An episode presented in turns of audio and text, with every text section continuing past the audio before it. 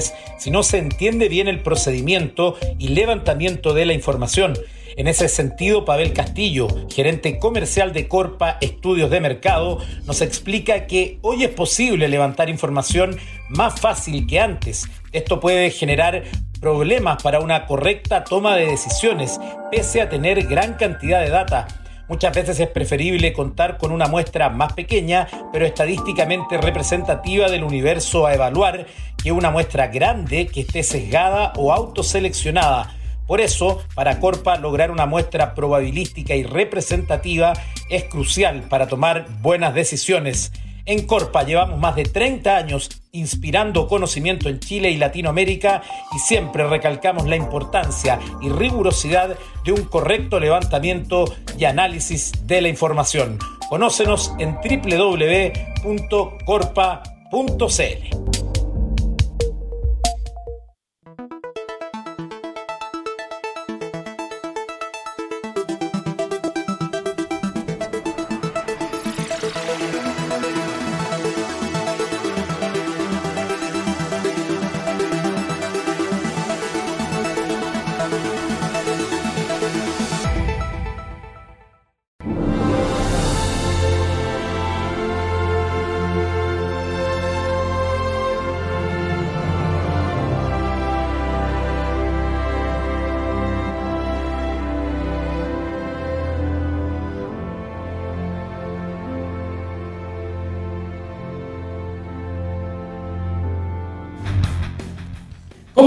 muy buenos días. Comenzamos una nueva entrega de la ciencia del futuro por TX Plus. Eh, son las 9 de la mañana ya con un minuto. Estamos muy, muy, muy puntuales el día de hoy junto a don eh, Gabriel Cedres y queremos darles a todos la bienvenida a este programa parte, ¿no? que forma parte de la entrega de contenidos de TX Plus. Ahí sí lo dije bien, la única radio, el único medio de comunicación de ciencia y tecnología del continente, donde además somos científicamente rockeros, qué mejor. Bien, comenzamos entonces este programa eh, con los ojos puestos en marzo. Es decir, en la próxima semana, ya no queda nada de febrero, se nos escapó volando enero y febrero. Muchas personas están de vacaciones, pero la mayoría, no todo, pero la mayoría va a volver justamente la próxima semana y es ahí donde tengo los ojos puestos porque se vienen cosas muy interesantes, no olvidar que estamos en medio de una pandemia. Este programa tiene como trasfondo la sustentabilidad, pero nunca nos hemos desconectado de la contingencia sanitaria, estamos en medio ¿no? de esta de esta situación muy lamentable, ¿no? Más de 20.000 muertos que ha generado en nuestro país el, eh, el coronavirus. Y eh, lo que va a pasar en marzo ahora va a ser muy, muy importante. La autoridad sanitaria y también los especialistas ya están alertando que podría darse un rebrote importante, podrían aumentar los eh, nuevos contagios, sobre todo en la región metropolitana, a raíz de que van a volver muchos cientos de miles, si no millones de personas que en este momento están repartidos por diferentes puntos de Chile. Por lo tanto, lo que vamos a ver es un choque de fuerzas en marzo y el llamado es eh, extremar aún más las precauciones. ¿Por qué? Porque al virus le gustan las muchedumbres, le gustan los grupos humanos grandes para poder traspasarse de uno a otro, ¿no? ¿Y por qué digo choque de fuerzas? Es lo que están advirtiendo los especialistas, desde el ministro de Salud hasta los infectólogos, los epidemiólogos. Porque por un lado tenemos el efecto de la vacunación que debería comenzar a notarse ya durante la segunda tercera semana de marzo, al menos quienes reciban la segunda dosis. Recordar que ya tenemos casi 3 millones de personas vacunadas con una dosis, pero la protección va a comenzar después de la primera o segunda semana de la segunda dosis. Por lo tanto, parte importante de este efecto se va a comenzar a notar mediados de marzo, finales de marzo, comienzos de abril. Y eso va a ser muy importante, pero también vamos a ver la fuerza de las aglomeraciones.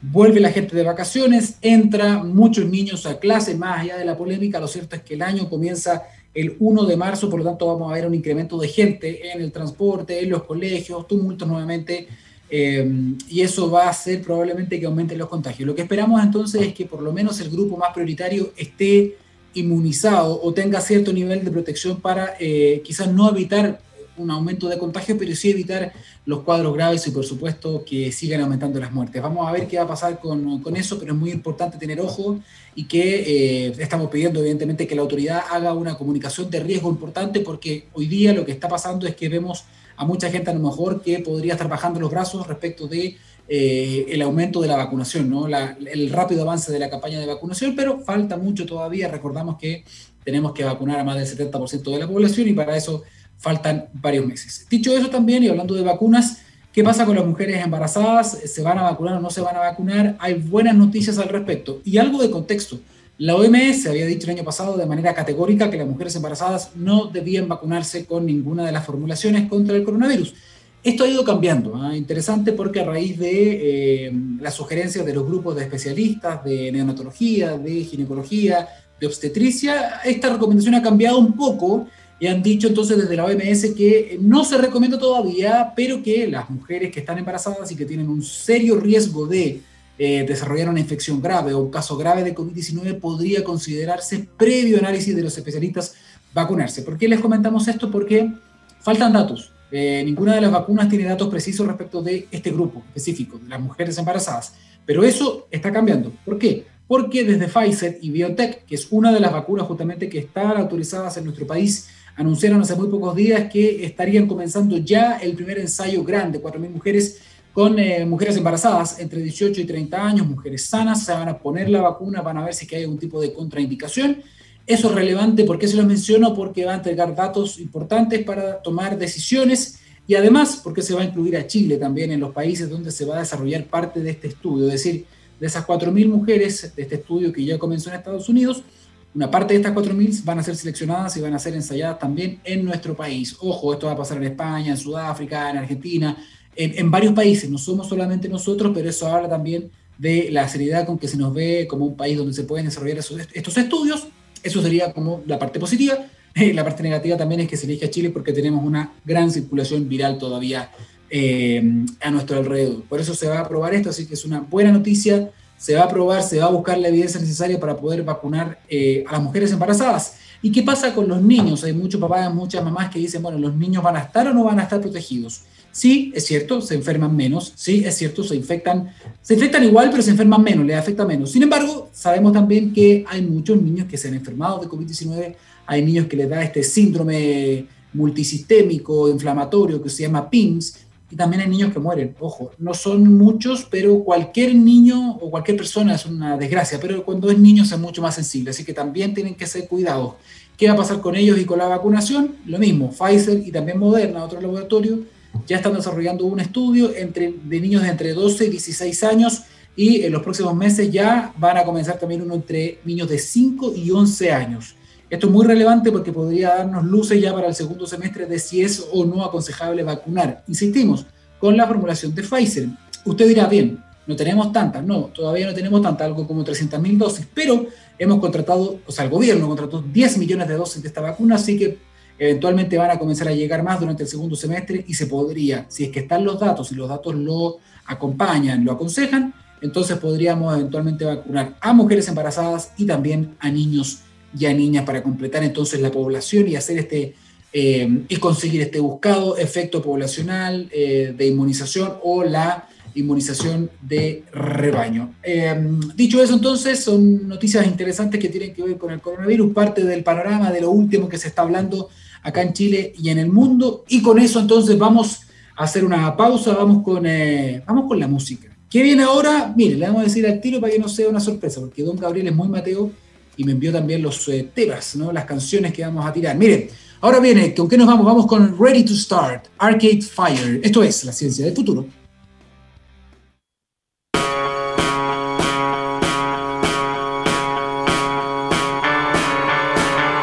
Saca el científico que llevas dentro. texradio.com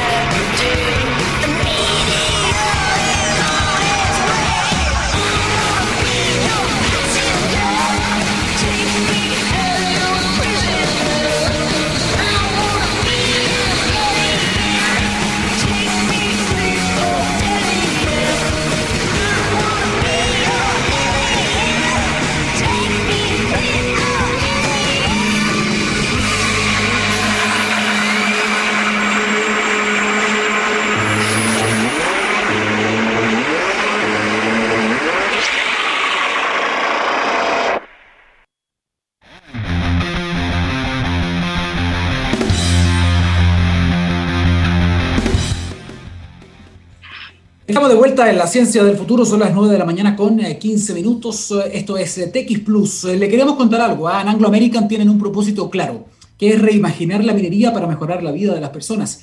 A través de una minería más sustentable, segura y eficiente, que conviva en armonía con sus vecinos y su entorno. Bajo ese objetivo, desde el 1 de enero de este año 2021, las operaciones de los bronces, el soldado y también Fundición Chagres cuentan con un suministro eléctrico proveniente de fuentes de energía 100% renovable con esto en Chile, la compañía reduce en un 70% sus emisiones de CO2, dando un paso concreto hacia su meta de operar minas carbono neutral a 2040. Anglo American, personas que marcan la diferencia en minería. Eh, dicho eso, y en lo que tiene que ver con la misión también de esta, de esta compañía, de hacer minería distinta, eh, estamos conectados a esta hora con eh, el CEO de WITECH, que se llama Rodrigo Mena, que nos va a hablar respecto de otro proyecto también que están trabajando con tecnología de punta en conjunto con esta minera y que tiene que ver también con el aprovechamiento de un recurso que cada vez es más escaso, que es el agua. Rodrigo Mena, bienvenido a la Ciencia del Futuro. Buenos días. Hola, hola, ¿qué tal? Buenos días. ¿Cómo estás? Muy bien, Rodrigo, bien, estábamos conversando justamente de esto porque hay un programa que, que comenzó oficialmente en diciembre de 2019, pero que había comenzado antes, el 2018 ¿no? con algunas pruebas en, el Parque Quilapilún. ¿no? Y se trata del de el programa de agua potable rural que tiene Anglo América y que está trabajando junto con ustedes.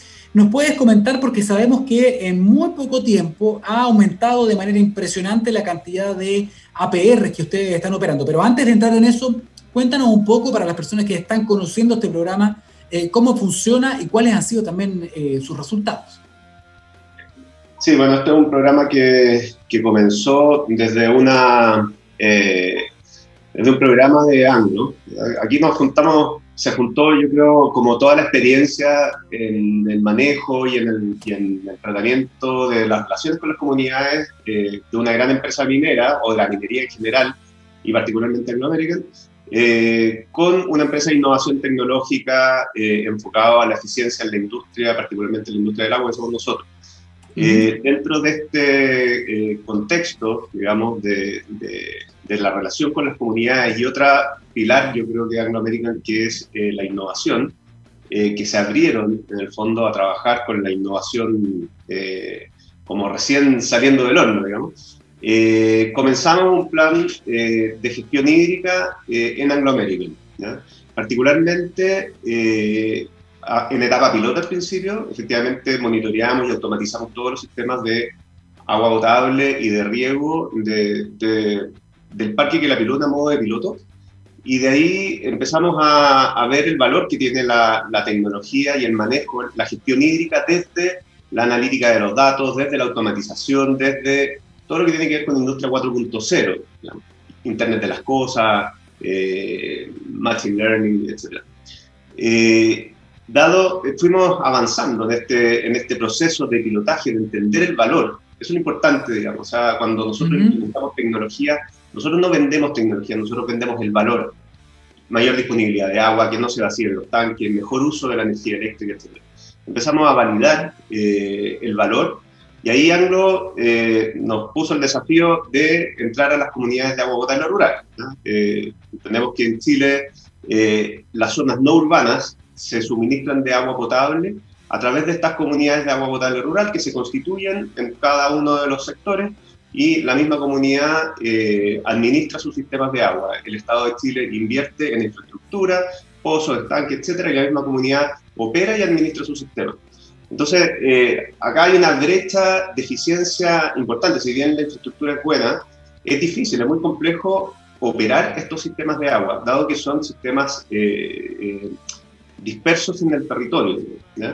Entonces, eh, en, gran, en, la, en, muchos casos la falta de agua, los cortes de agua en las casas, tiene que ver con, la, eh, con el déficit en la gestión, más que con que falta el agua.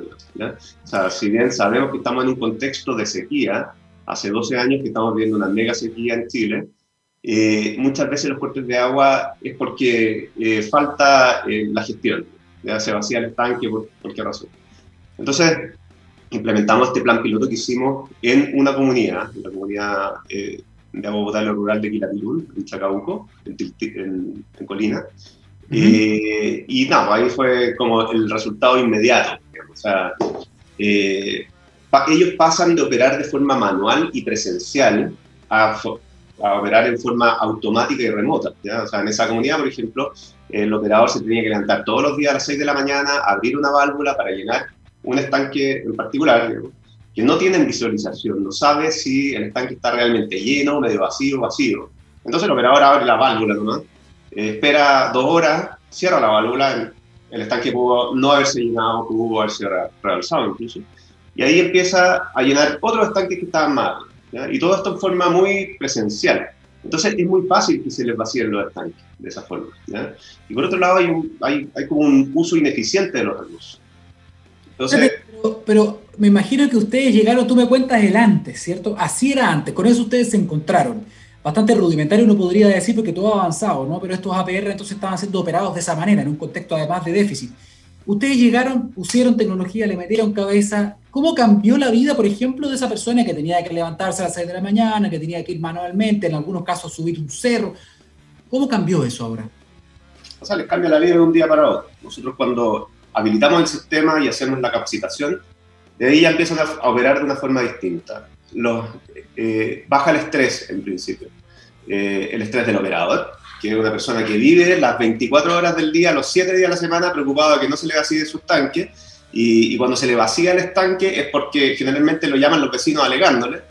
Eh, entonces el, el, operador ya empieza a vivir una vida más normal, digamos, por lo general estas comunidades dependen de un operador que tiene toda la información, o sea, el operador no se puede ir de vacaciones, no, si llega a pasarle algo al operador, ahí eh, es un drama. Y le cambia la vida a la administración de esta PR, que son las mismas eh, personas de la comunidad que, que nombran un presidente, una, una, administración, pueden tomar mejores decisiones y les cambia la vida a la comunidad también, porque resulta que eh, quedarse sin agua en la mitad del día, en pleno verano, es un drama muchas veces el, drama es mayor cuando falta agua y cuando ya esta como última vuelta de tuerca de eficiencia no está dada, se producen eh, vaciados constantes de estanque. Y la gente, por ejemplo, tiene que, en algunos casos nos, nos cuentan, tenemos que levantarnos a las 3 de la mañana para poder ducharnos, porque no hay presión en el día. Tenemos que juntar agua en baldes para poder eh, eh, lavar la ropa, para, no sé, usar los baños, o sea, son cosas súper básicas. Entonces, realmente le cambia la vida a las personas.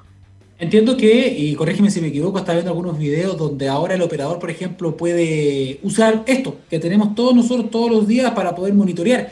Con esto además ponemos en relevancia nuevamente, con otro caso concreto, pero ahora relacionado al agua, que es tan importante, la relevancia de los datos, ¿o no? La relevancia de los datos es, es lo que viene en eficiencia, eh, en este caso en cooperación industrial.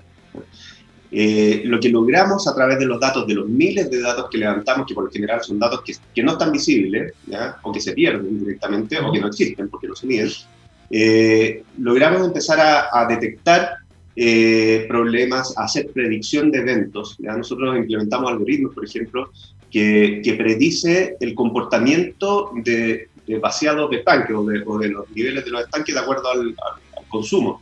Entonces, con anticipación podemos, eh, eh, o sea, decirle a la bomba parte ahora, pues no te vaya a quedar sin agua en dos horas más. Por lo general esto funciona en que la bomba parte eh, cuando llega a un nivel mínimo y para cuando llega a un nivel máximo. Nosotros ya no esperamos el nivel mínimo, nosotros hacemos partir la bomba cuando predecimos que puede haber un evento de vaciado de tanque. Entonces, eso hace que, que se eficiente todo. ¿ya? Eh, ese es el caso cuando, cuando parte y para en forma automática, porque en muchos casos parte y para porque el operador lo hace partir y parar. Entonces, ahí hay rebalses, hay vaciados de tanques, etc. Entonces, eh, además que es muy bonito porque eh, las personas que viven en estas localidades son personas de campo, con un entusiasmo maravilloso, muchas veces son personas de edad también, que uno llega y ve que tienen sus teléfonos así como de conchita, entonces al principio la duda era, ¿irán a usar la tecnología? Y, es muy bonito porque cuando después nosotros vamos, vemos que ese mismo señor de edad tiene un smartphone que se lo compró él mismo y nos muestra con orgullo cómo está manejando su sistema a través del teléfono. Entonces, eso genera también una, una retribución, digamos, de la que a nosotros nos gusta, nos apasiona el tema de la tecnología, la eficiencia y que la gente tenga agua. O sea, el, es, y además que es muy eh, es muy distinto cuando la solución va en regalar cosas te construye un nuevo pozo, te construye un nuevo tanque, a cuando se incorporan a las personas a la solución del problema. Porque aquí nosotros lo que, nuestra, nuestra propuesta de valor va enfocado a eh, eh, hacer más eficiente la infraestructura que tienen instalada actualmente. Por lo general, las soluciones van en reemplazar infraestructura. O sea, tengo algún problema, construyo un nuevo pozo, construyo un nuevo estanque. En el caso de las comunidades de agua potable eh, rural, estos procesos de adquirir nueva infraestructura pueden durar años, tres hasta seis años, y en esos años las personas no tienen agua, o sea, les falta el agua. Nosotros lo que, lo que postulamos y lo que hemos demostrado es que primero hay que ser eficiente, 100% eficiente en la infraestructura que ya existe, y luego decidir dónde hay que construir nueva infraestructura. O sea, también hay una focalización de los recursos eh, que es muy, muy importante y muy potente. Digamos, los recursos son bastante limitados. Eh, el Estado de Chile invierte mucha plata en, comunidades de agua, de agua, potable rural y, por lo general, y muchas veces esas inversiones no están bien focalizadas. Entonces hay una mala distribución también de los recursos. Nosotros decimos, primero ser 100% eficiente con lo que tú ya tienes, y luego construye nueva, infraestructura, y esa eficiencia la vamos a lograr a través de las mismas personas, de los operadores, de la administración, de las comunidades. Estamos trabajando con tecnologías como el Internet de las Cosas, que son tecnologías transparentes en términos de la información, todo el mundo tiene la información de lo que está pasando, y es eh, tecnología que eh, horizontaliza ¿ya? las tomas de decisiones. Ya las tomas de decisiones no están solamente en un operador, sino que están en todas las personas. Todos colaboran para, eh, para la solución.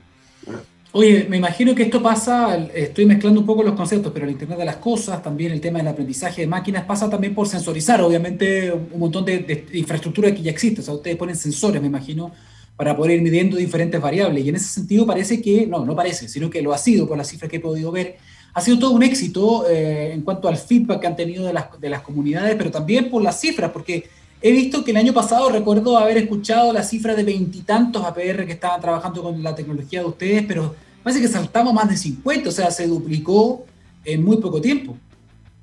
Claro. Eh, y, y, además de esa cifra, que son más de 50, vamos ya ahora hacia los 60, eh, son alrededor de 100.000 personas beneficiadas. Entonces, es súper importante. Yo creo que acá este programa, eh, que nace, como te digo, desde la experiencia de, la industria eh, minera, en este caso, y particularmente anglo, eh, en su relación con las comunidades, se hace cargo de un problema país. un problema que es muy difícil de resolver, que el Estado de Chile es el mandatado a resolver.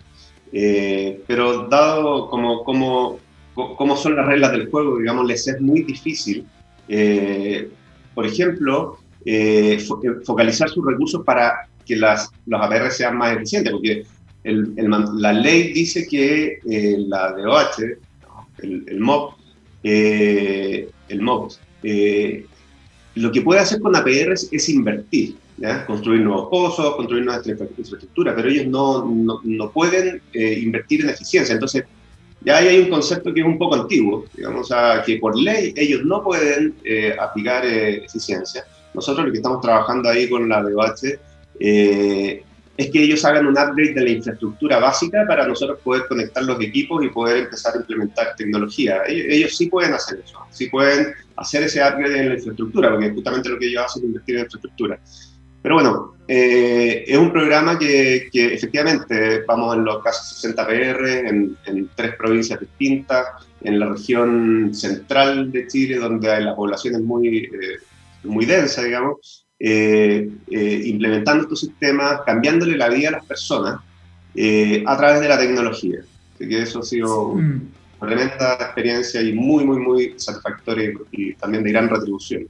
Sin duda, ¿no? Una tremenda alianza, una linda simbiosis la que están haciendo con las comunidades y con Anglo American. Y en ese sentido, Rodrigo, preguntarte ya como WeTech directamente con todo este know-how que ustedes tienen y que han ido acumulando también, porque esto es una experiencia muy buena y que pueden ir utilizando a lo mejor en otros sectores también. ¿Qué viene ahora para ustedes? Eh, más allá del, del, tema de los APR o la tecnología de ustedes está específicamente pensada para APR. ¿Pueden aplicar este mismo tipo de tecnología para hacer más eficiente el consumo en otras partes del país también? ¿Qué viene para este año en cuanto a la carpeta? Sí, bueno, nuestra experiencia nace de la, de la, industria, la industria del agua. Nosotros trabajamos desde antes de los APR con la industria del agua, empresas sanitarias, administradores de sistemas de agua. Entonces ya teníamos una experiencia bien fuerte en, la gestión hídrica a través de la tecnología. Eh, lo que nos ha permitido el trabajo con la APR es entender desde lo más profundo en la operación eh, dónde están los problemas. Y los problemas son problemas de visibilidad. O sea, hay poca visibilidad de los datos, poca visibilidad de la operación, del funcionamiento de, los, de las bombas, niveles de tanque, etc. Viene del manejo de los datos, etc. Aquí hay un problema de, gestión, como, te comentaba antes. Eh, nosotros, dado esto, nos hemos dado cuenta que el valor, la oferta de valor, eh, no es la tecnología precisamente, sino que es el acompañamiento en la gestión hídrica a través del análisis de los datos. Y es ahí donde comenzamos un, plan eh, con la minería también de gestión hídrica para la, para la, operación minera. Y esto es súper relevante también porque por lo general la minería lo que hace es, cuando le falta algo, es construir algo. O sea, me falta algo, invierto en pozo, invierto en tubería, invierto en tranque, etc. Eh, y hay una brecha de eficiencia súper grande que se puede lograr a través del el análisis de los datos y la mejor gestión hídrica. Eso antes no era posible hacer porque es muy difícil levantar datos. Las mineras tienen bastante eh, comunicado todo y conectado todo, tienen bastante información, por ejemplo, información de caudales, bombas, etcétera, pero está todo enfocado a la, a la gestión operativa minera propiamente tal, digamos, ¿ya? a, la planta, a la molienda, a la flotación, al agua que, necesitan ellos para operar, para mover los relaves, etc. Eh, pero los datos que tienen no están enfocados en la gestión hídrica. Entonces ellos no, no, no, hacen gestión prácticamente. Eh, ahora empezamos un plan, nuevamente con Anglo eh, de acompañamiento de la gestión hídrica a través de la analítica de los datos, analítica avanzada, ¿ya? en la minera. ¿Qué es lo que nosotros hacemos ahí? Nosotros primero identificamos qué puntos se están midiendo, eh, recolectamos, reunimos esos puntos y los visibilizamos, ¿ya? Eh, caudalímetros, estanques, bombas, etc. Lo, lo, que, lo existente, lo visibilizamos, detectamos cuáles son las brechas de medición que más tenemos que medir para lograr eh, mayor eficiencia y una vez que estamos midiendo todo, detectamos cuál es la brecha de eficiencia. Y ahí elaboramos a través de un diagnóstico un plan de gestión hídrica y de acompañamiento en la gestión hídrica para que la minera pueda hacer la mejor gestión a través de la información, análisis de datos, reportabilidad, KPI, etc. Rodrigo, bueno, te quiero agradecer eh, la verdad por todo esto, por contarnos un poquito esta nueva tecnología, algo que va a ser muy, muy relevante además en la gestión de este recurso, porque sabemos que estamos en una sequía muy prolongada y he estado leyendo algunos informes que dicen que quizás, quizás, eh, esta podría ser una nueva normalidad, ya que está tan de moda ese concepto, en cuanto a la disponibilidad de agua en nuestro país. Quizás no volvamos nunca a los registros anteriores, de hace 10, 12, 15 años. Por lo tanto, este tipo de tecnología, de desarrollo, de know-how y además que sea nacional es muy, muy positivo para, para nosotros. Muchísimas gracias, Rodrigo Mena. Perfecto, muchas gracias a ti. Un gusto. Cuídate, que estés muy bien. Bien, estábamos escuchando entonces a don Rodrigo Mena, CEO de WeTech, que está trabajando con eh, APR, ¿no? junto con, con Anglo American, en parte de la carpeta de proyectos que ellos tienen, muy, muy interesante para la realidad que estamos enfrentando y los tremendos desafíos que va a plantear, no, que ya está planteando, me corrijo, el cambio climático en nuestro país. Vamos a hacer una pausa, volvemos con eh, otra entrevista acá en La Ciencia del Futuro. Vamos con la música Don Gabriel a las 9 de la mañana con 33 minutos. Espérenos. A friend that I once knew at a funeral. He took the time out to be seen. His eyes kept glancing to the hour hand on the gold watch that he'd been given by a magazine.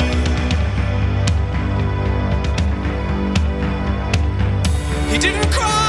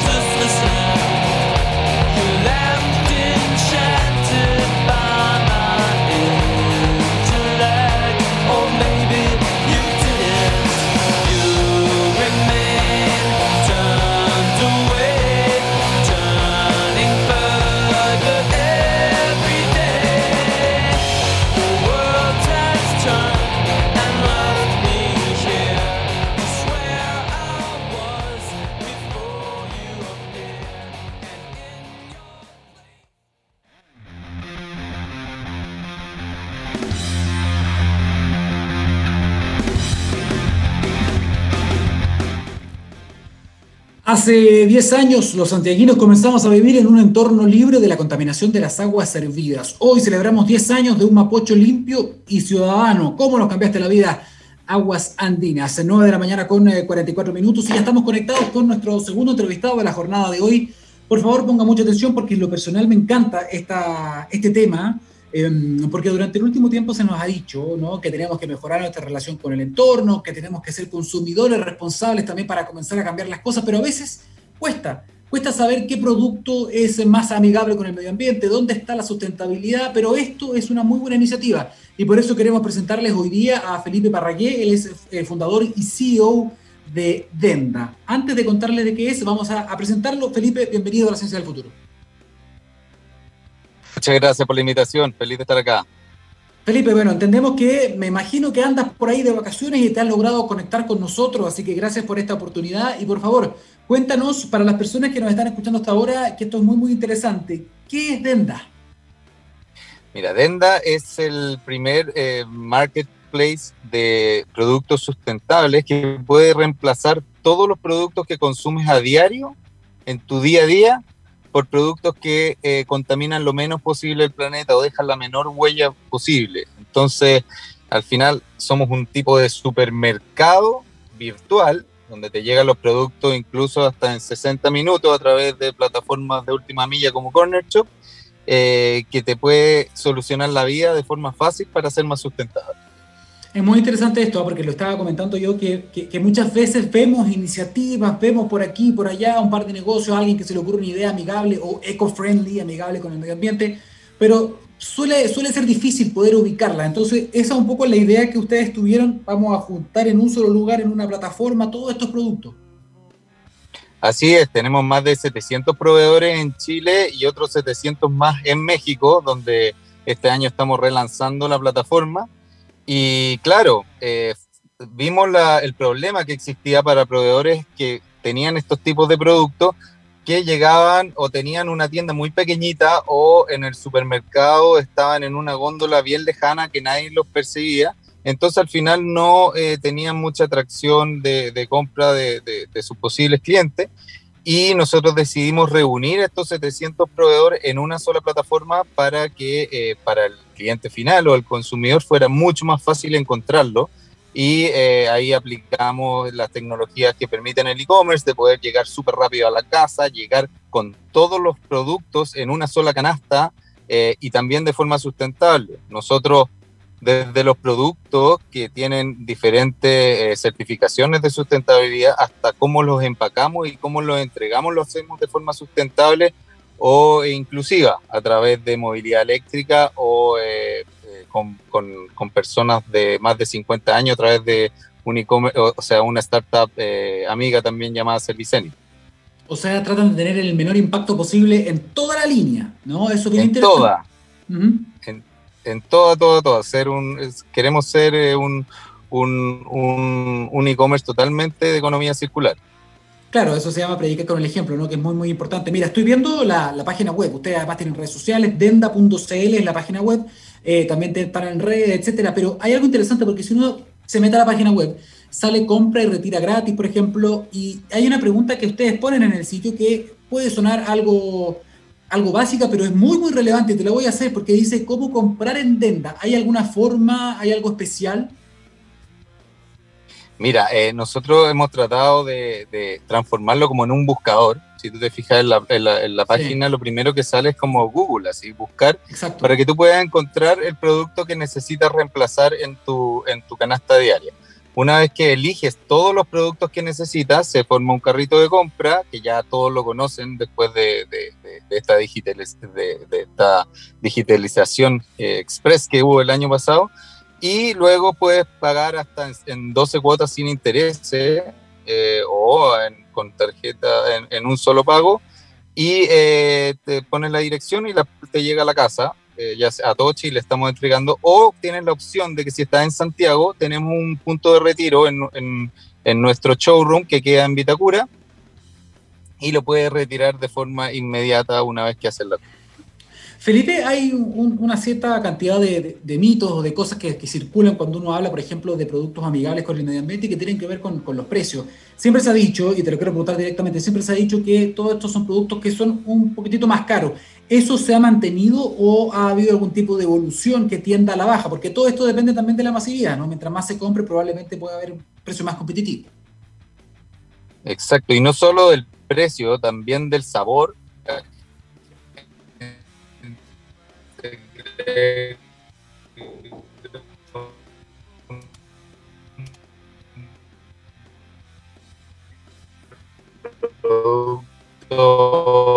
que es alimenticio, que no es que va a ser mal eh, y así o va a ser incómodo en contra de los productos sustentables, pero no, a conquistar un nicho en estos cinco año bastante importante hemos generado ese volumen propio. Nosotros ya tenemos cuatro marcas propias que están eh, eh, separadas por las diferentes categorías de, la vida diaria, ya sea hogar y jardín, eh, niños, una tecnología útil o productos de, de, cuidado íntimo.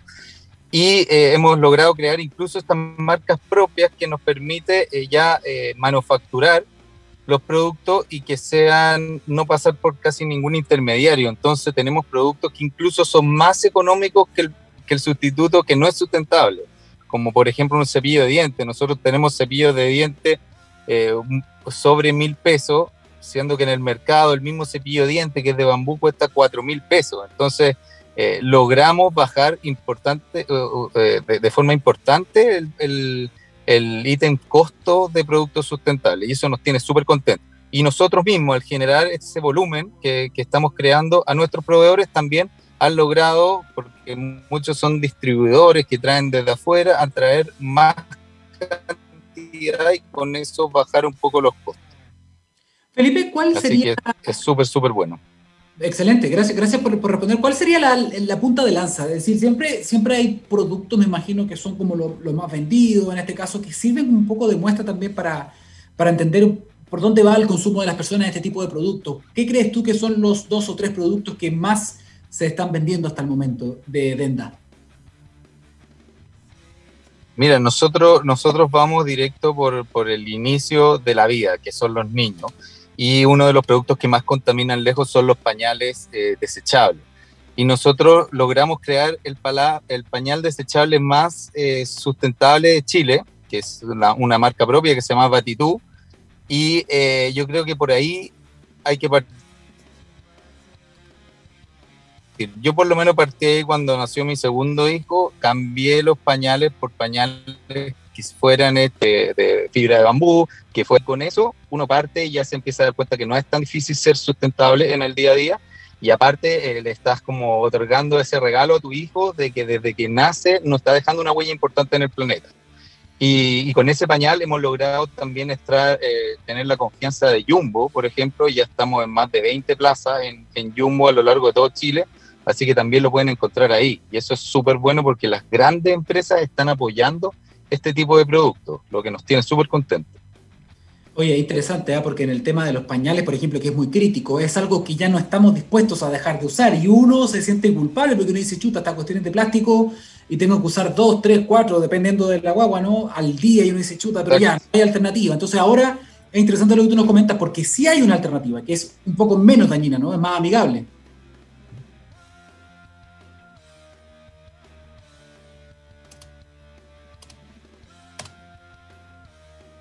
Exacto, no ocupa cloro, no en, en los procesos de limpieza.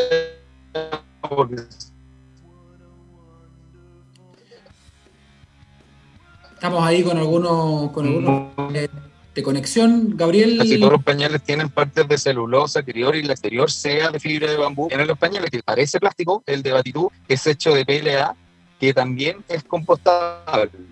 Entonces,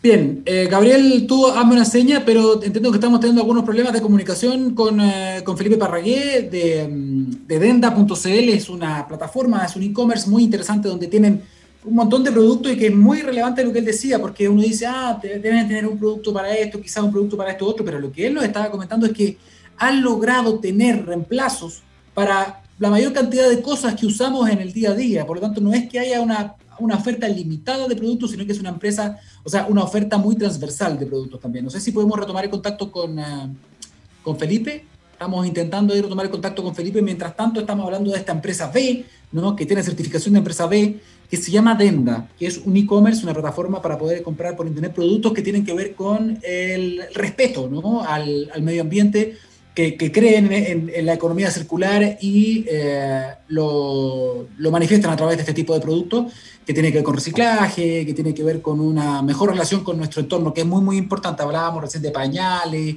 de un tipo de material que es reciclable, un tipo de plástico que se llama PLA, que es un bioplástico que es reciclable. Parte de la oferta, eh, Gabriel, tú me dices, porque estamos llegando igual ya al... ¿Estamos? ¿Estamos? ¿Estamos ahí con Felipe? Veamos si es que... Felipe, ¿nos escuchas?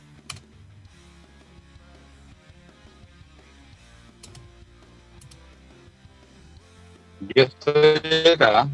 Ah, ya, nos está escuchando bien. Estaba comentando entonces parte, estaba haciendo un pequeño resumen porque habíamos perdido un poco la, la comunicación. ¿Qué se viene para Denda ahora? ¿Cómo las personas, por ejemplo, a lo mejor alguien tiene algún tipo de desarrollo, de emprendimiento y quiere ser parte de cómo lo hacen?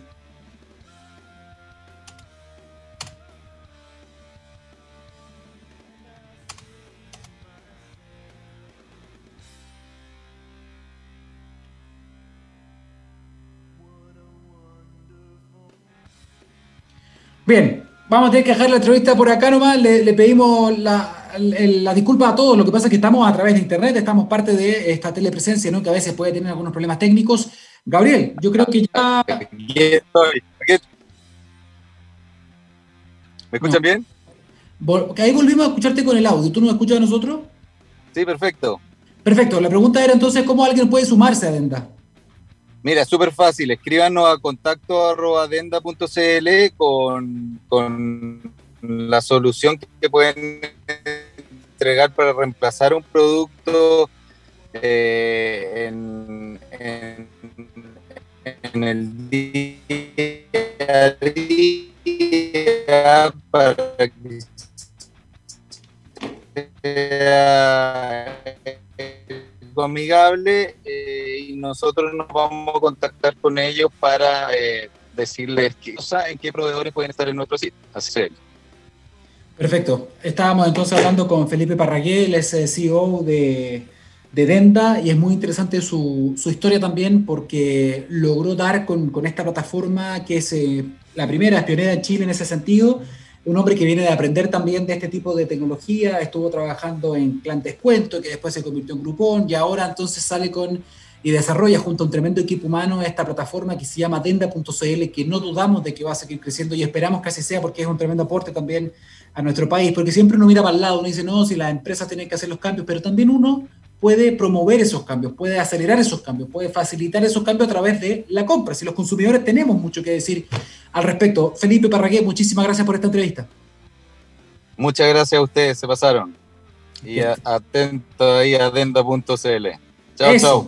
Quedamos muy atentos a adenda.cl entonces y con esta entrevista llegamos al final de este capítulo de la ciencia del futuro. Recuerden, esto es TX, eh, TX Plus, ahora viene um, la Vale Ortega con MOOC, también Eduardo Fuentes con la minería del futuro, puro contenido de calidad para que la sintonía de nuestra radio. Nosotros nos encontramos ya este jueves a las 9 de la mañana. Que esté muy bien. Chao, chao.